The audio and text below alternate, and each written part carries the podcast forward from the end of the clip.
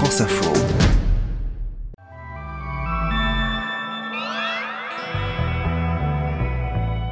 Mercredi 1er juin, aujourd'hui je vous parle d'une icône de la pop culture. Mon prénom est Elisabeth. Soit. Longue vie à la reine Elisabeth. Oui, il s'agit bien de la reine d'Angleterre. 96 ans, 70 ans de règne et un visage qu'on voit partout, sur les timbres comme dans les séries télé. Il y a deux aspects qui font que la reine en fait euh, peut être une vraie figure euh, de fiction. Euh, il y a ce côté mystérieux qui permet de broder sur qu'est-ce qu'elle pense et d'un autre côté ça vend. 30 minutes d'entretien pour devenir prof. Je vous raconte pourquoi le job dating organisé par certains rectorats suscite la polémique. Vous feriez confiance à un médecin qu'on a recruté en job dating parce qu'il n'est pas médecin? Et puis je vous emmène à Shanghai où les habitants sont soulagés d'être enfin déconfinés. C'est un jour dont nous rêvions depuis très longtemps. Tout le monde a fait de gros sacrifices. Ce jour a été durement gagné et nous devons le chérir et le protéger. Bienvenue, je suis Céline Aslo et c'est parti pour le quart d'heure. Pourquoi madame, je marche vite Vous êtes en troisième, c'est une année très importante pour vous. Eh monsieur en fait, ça tech la nouvelle coupe hein. On dirait un vrai daron maintenant. Juste sur le daron, calme-toi un peu, je te rappelle quand même que t'as 19 ans, t'as redoublé plus de 7 fois, d'accord? Que t'as ton fils qui est en sixième juste à côté. Dans les films qui se passent au collège, la vie des profs a rarement l'air facile. Et la figure de l'instituteur à lunettes respecté par toute la classe a été remplacée par le personnage du prof un peu dépassé par les événements, voire carrément découragé. Et dans la vraie vie aussi, le métier manque d'attractivité. Les concours de profs ne font pas le plein, et pour trouver des remplaçants dans leurs établissements, certains rectorats en viennent à organiser des job dating, des entretiens d'une demi-heure ouverts à tous les titulaires d'un bac plus 3 pour recruter les enseignants qui seront devant les élèves à la rentrée prochaine. Ça s'est fait ces derniers mois à Toulouse, à Poitiers et cette semaine à Versailles où ce dispositif a attiré des centaines de candidats. J'ai eu quatre enfants, euh, je me suis occupé d'eux, euh, ça m'a intéressé de, de faire le programme de maths avec eux. Et puis, euh, bon, je- j'ai atteint la cinquantaine, donc je me dis qu'il faut peut-être changer un petit peu de vie, euh, avoir un autre rythme. Alors vous allez me dire, pourquoi pas après tout? La reconversion professionnelle, ça existe dans plein de secteurs. Et puis ça montre que le métier peut attirer de nouveaux talents. Sauf que les professeurs déjà en poste, ceux qui ont passé le concours du CAPES ou de l'agrégation, eh bien ils ne sont pas ravis de voir arriver de nouveaux collègues qui n'ont pas été formés. On nous demande d'avoir euh, donc bac plus 5 pour passer un diplôme, pour pouvoir enseigner à des élèves. Et là, on va recruter en job dating des gens sur 5 minutes parce qu'ils ont une licence en quoi on ne sait pas. Tout ça pour que les élèves ne soient pas dans la rue et qu'on ne voit pas que l'Académie de Versailles a un manque de profs et que l'éducation nationale ne sait pas les retenir. C'est carrément ne plus respecter le métier. L'idée n'est pas très bien accueillie non plus chez les syndicats. Ils craignent une dévaluation du métier et un recours de plus en plus fréquent aux contractuels, c'est-à-dire des professeurs non titulaires qui vont venir renforcer les effectifs pour une durée plus ou moins longue. Mais pas de panique, répond la rectrice de Versailles, qui promet que ces néo-professeurs ne vont pas arriver en classe les mains dans les poches. Ce que nous allons faire, c'est les accompagner dans la prise de poste quand ils vont être euh, devant les élèves, mais également les accompagner euh, dans leur euh, développement professionnel pour qu'ils puissent ensuite passer des concours. L'idée, c'est donc de tout faire pour retenir ensuite ces nouveaux venus et régler ainsi le problème de pénurie. Sauf que les syndicats, eux, ils ont une autre proposition, augmenter les salaires pour attirer plus de volontaires. Je vous emmène à Shanghai maintenant, où il n'y a pas de problème de recrutement des professeurs puisque les écoles sont fermées depuis de longues semaines. Les élèves et tous les autres habitants de la ville chinoise sont donc coincés à la maison depuis le début du mois d'avril, deux mois d'un très long et très strict confinement qui a finalement pris fin ce matin. Je vois des bus, des gens prennent leur scooter, d'autres leur voiture. La file de voitures d'ailleurs devant les feux de signalisation fait plusieurs mètres de long. J'ai appelé Sébastien Berriot, c'est le correspondant de France Info en Chine. Bonjour Sébastien. Bonjour Céline. Alors raconte-nous, est-ce qu'il y a eu une explosion de joie à Shanghai? C'était quoi euh, l'ambiance ce matin? Alors non, on peut pas dire qu'il y a eu une explosion de, de, de joie. En fait, l'atmosphère était euh, assez particulière hein, parce que quand tu, tu sors de chez toi pour la, la première fois depuis deux mois après un, un enfermement euh, total comme ça aussi long, eh bien tu sais pas trop ce qui t'attend parce que les, les habitants qu'on a eu au téléphone ce matin nous ont dit que euh, y avait une certaine appréhension tout simplement parce que les, gens ne savent pas ce qu'ils ont le droit ou pas de, faire. Euh, ce qui est sûr, c'est que l'ambiance, ça c'est clair, a, radicalement changé. Hein.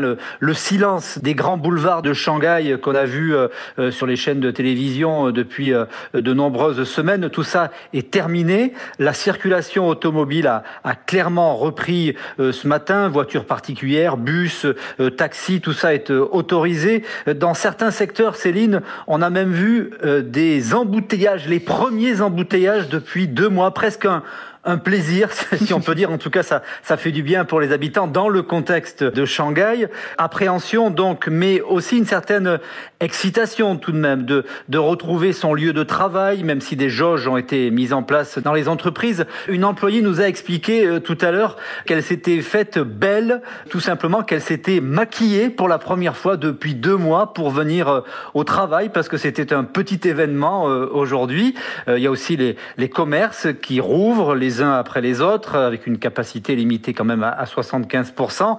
Et puis, euh, symbole de ce confinement de Shanghai, euh, toutes ces clôtures, toutes ces, ces barrières qui euh, avaient été érigées partout pour empêcher les gens de sortir, eh bien tout ça est en cours de, de démontage et ça aussi, ça fait plaisir. Alors Céline, je, je faisais une petite erreur en utilisant le mot confinement, peut-être que toi aussi tu l'as utilisé, confinement que les, autorités de Shanghai, euh, c'est un terme qu'elles rejettent de ah manière euh, catégorique en disant non, la ville n'a pas été confinée, elle a été mise en pause dans une période de silence, c'est le, terme qui est utilisé, mais pas confinée. Alors je ne sais pas si les habitants de Shanghai sont vraiment du même avis. Alors c'est la fin de la période de silence, on va reprendre euh, les vrais termes, le retour du maquillage, des embouteillages, ça c'est vrai que c'est symbolique. Est-ce que ça veut dire Sébastien que toute l'activité a repris?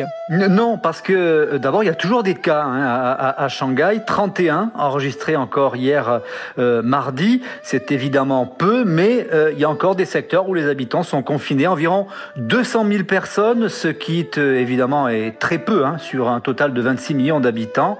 Euh, après, il y a certaines activités qui n'ont pas encore repris, comme euh, l'accueil des clients dans les restaurants, la réouverture des écoles aussi, qui va se faire progressivement au, cas par cas. Alors le confinement, il a été très long, il a été très strict. Hein. tu nous en avais d'ailleurs parlé, Sébastien, dans le quart d'heure il y a quelques semaines. Est-ce que les autorités font toujours l'objet de, de critiques à ce propos? Oui, toujours des commentaires sur les réseaux sociaux, en particulier évidemment de la part de ces 200 euh, 000 personnes, 200 000 Shanghaïens qui sont toujours enfermés. Mais ce que disent les autorités, c'est que le retour à la normale est progressif.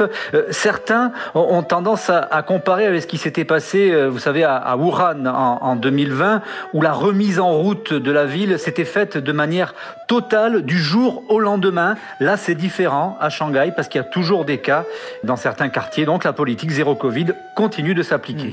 Et Pékin, euh, dans tout ça, est-ce que la capitale euh, va réussir à éviter euh, tout confinement? Alors les, Pékinois, ils ont retenu, et je, fais partie hein, de, ces gens-là, ils ont retenu leur souffle pendant plusieurs semaines avec énormément de restrictions sanitaires, restaurants, commerces non essentiels fermés, des quartiers entiers privés de taxis, des résidents placés en quarantaine. Et finalement, finalement, eh bien, les, les autorités ont décidé de ne pas aller plus loin, pas de confinement généralisé dans la capitale grâce à la baisse du nombre de cas et là aussi ça fait plaisir. Ah bah, je partage ton soulagement Sébastien. Merci beaucoup de nous avoir parlé de la situation aujourd'hui Sébastien Berriot, correspondant de France Info en Chine aujourd'hui avec nous dans le quart d'heure. À bientôt Céline. Pendant que la Chine se déconfine, le Royaume-Uni lui s'apprête à célébrer sa reine.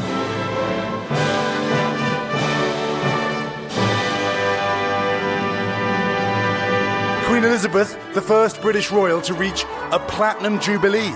Marking 70 years of service. Demain, c'est le début du jubilé, les festivités organisées à l'occasion des 70 ans de règne d'Élisabeth II. 1500 militaires, 250 chevaux, 70 avions, 124 coups de canon. Voilà le programme de la grande parade militaire prévue demain dans le cœur de Londres. Mais il y a aussi, dans tout le pays, 200 000 événements locaux organisés en hommage à la reine une souveraine au pouvoir politique limité, mais à la symbolique très forte. Car aujourd'hui, Élisabeth II est sans doute l'un des visages que l'on connaît le mieux, et pas seulement dans son royaume.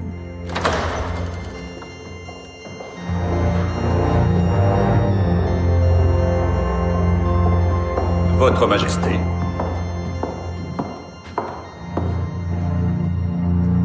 Tous les dirigeants de la Poste sont ravis de ce nouveau profil, madame. Il leur semble que ce timbre est un reflet élégant du passage de Sa Majesté du statut de jeune femme à celui de... Vieille peau? À celui de mère de quatre enfants et souveraine affirmée. Hmm. Elle est sur les timbres, sur les pièces de monnaie, sur les billets de banque, mais aussi dans des films, des séries télé. On a vu Claire Foy, Christine Scott Thomas, Olivia Colman, Emma Thompson enfiler le tailleur et les chapeaux multicolores pour incarner à l'écran ou au théâtre la reine la plus célèbre du monde. Son image a inspiré Andy Warhol. Et dans un documentaire qui vient de sortir, Paul McCartney a révélé qu'il avait eu un crush pour la reine quand il était jeune. Ladies and gentlemen, I want to tell you all. Throughout the ages, it will not be easy. We grew up loving the Queen. To us teenagers, she was a babe. Alors comment expliquer que cette monarque si traditionnelle soit devenue une icône de la pop culture? J'en ai parlé avec Marion Lourd, elle est journaliste à France Inter, et après plusieurs années passées à Londres, elle a publié un roman, un faux journal intime d'Elisabeth II. Bonjour Marion. Bonjour Céline, bonjour à tous. Moi j'avais d'abord une question. Je voulais savoir quel regard toi tu portes sur euh, ces festivités du jubilé, parce que vu d'ici ça paraît quand même énorme, 200 000 événements organisés dans tout le pays. Est-ce que tu vois toi un attachement sincère à la reine ou est-ce que c'est bon euh, aussi l'occasion de faire la fête peut-être Voilà, faut pas sous-estimer euh, le fait que les Anglais aiment bien faire la fête tous ensemble, faire des fêtes de rue, boire tous ensemble effectivement, mais quand même, quand même, il y a une, une vraie importance de la reine parce que en fait elle incarne cette unité qu'ils n'ont pas tous elle incarne cette euh, durabilité, cette euh, sorte d'éternité en quelque sorte. Ça fait quand même 70 ans qu'elle est là, avec euh, tous les changements qui ont traversé le royaume récemment, les crises politiques, Boris Johnson qui est accusé d'avoir participé à des fêtes illégales, le Covid, le Brexit, et puis elle, elle est toujours là. Donc il y a ce côté, on est attaché à cette figure de la permanence en quelque sorte, et je pense que ça fait du bien aux Britanniques. Et puis voilà, c'est un peu leur mamie à tous. Hein. Il y a quand même pas beaucoup de Britanniques qui n'ont pas connu Elisabeth sur le trône, puisqu'il faut avoir plus de 70 ans pour, euh, pour l'avoir connu. Donc je pense qu'il y a aussi cet attachement-là. Et puis effectivement, euh, le côté festif, euh, ces milliers de déjeuners qui sont prévus dans tout le royaume, les figures de la royauté qui vont être dans différentes parties, dans différentes régions du Royaume-Uni pour mener ces festivités-là. Donc je pense qu'effectivement, c'est un grand événement et c'est aussi à cause d'Elisabeth. Hein. Tu disais que c'était une figure centrale, symbolique. c'est un visage aussi. Tu vois, moi je me suis dit, c'est vrai que on la reconnaît tous. Il suffit de mettre une vieille dame avec un chapeau multicolore, on sait que ça incarne la reine en fait, quelle que soit la comédienne qui joue, euh, par exemple Elisabeth II euh, dans un film. Mm. Comment expliquer que euh, on sache tous à quoi elle ressemble cette reine, même quand on n'est pas britannique d'ailleurs C'est une espèce de, de, cartoon en quelque sorte, mais je pense qu'elle y, elle y, elle y travaille à, être cette figure-là parce que ça fait à peu près 30 ans qu'elle a une habilleuse qui l'habille de la même façon, effectivement, avec ces espèces de grands chapeaux un peu couvrants qui sont un peu des substituts de la couronne hein, en quelque sorte, et ce côté très coloré, alors qu'il y a une fonction en réalité parce qu'il s'agit de la voir. Il faut que tout le monde puisse la voir. Euh, la reine, euh, elle faisait 1m65, elle fait plutôt maintenant 1m60, 55.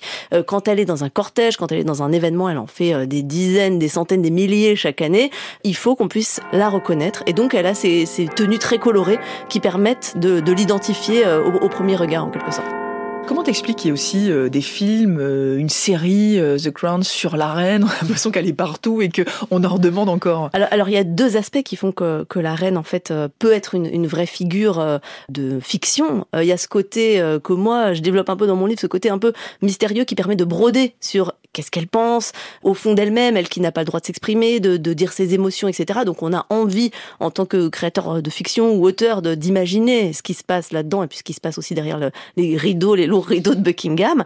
Et d'un autre côté, ça vend. Euh, c'est-à-dire que euh, ça fait de l'argent, hein, la, famille royale. Elle coûte la reine environ 50 millions d'euros par an d'argent public. Elle en rapporte beaucoup plus avec tout le côté touristique, avec tous les objets qui bénéficient du, mandat euh, royal. Donc ça peut être de la vaisselle qui est rattachée à la royauté, ça peut être des biscuits, enfin toutes sortes de, déclinaisons de toutes sortes d'objets.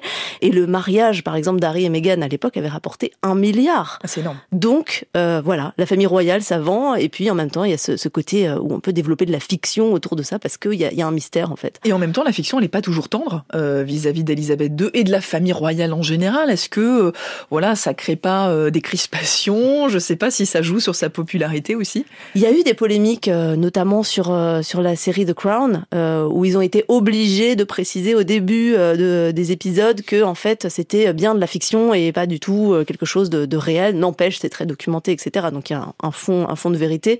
Mais effectivement, ça peut créer des crispations parce que les gens s'intéressent, les gens ont envie de regarder. Même, on dit que la famille royale elle-même a regardé The Crown, en tout cas le début. Et en même temps, euh, bah ils sont pas très tendres, notamment avec le prince Charles. Donc euh, chez les vrais royalistes euh, pur jus, ça peut créer, ça peut voilà. Enfin, y a, voilà, c'est des petites tensions, euh, bon, pas d'énormes polémiques non plus. Hein. Est-ce que ça sera la même chose avec son successeur? Parce qu'on va bien penser à la suite, à la 96 ans, Elisabeth II, je pense que tous les Britanniques s'y préparent. Est-ce que ça sera la, le même attachement et puis euh, la même symbolique. Alors le rôle de Charles, c'est d'arriver à faire ça, à fédérer tout le royaume comme sa mère l'a fait. Ça va être plus difficile hein, parce que en fait, euh, quand on regarde les sondages, il a 25 points de popularité euh, de moins par rapport à elle et qu'en plus il a été un peu clivant dans sa jeunesse. Il a soutenu le Dalai Lama, il a pris des positions un petit peu presque trop politiques pour un, membre de la famille royale parfois. Euh, il essaye de développer une image qui peut fédérer en fait d'écologistes, bon un petit peu excentrique, mais euh, mais je sais pas si ça va marcher. Je suis pas sûre. Tu viendras nous en reparler peut-être pour le tome 2 de ton livre. Merci beaucoup Marion Lourd. Je rappelle que ton livre il s'appelle My Diary, le journal de la reine, et qu'il est paru aux éditions Flammarion. Merci beaucoup d'être passé nous voir aujourd'hui dans le studio du quart d'heure. Allez, je vous laisse. Je crois que je vais aller réviser God Save the Queen pour être prête à temps pour les cérémonies. Et je vous dis à demain pour un nouvel épisode du quart d'heure.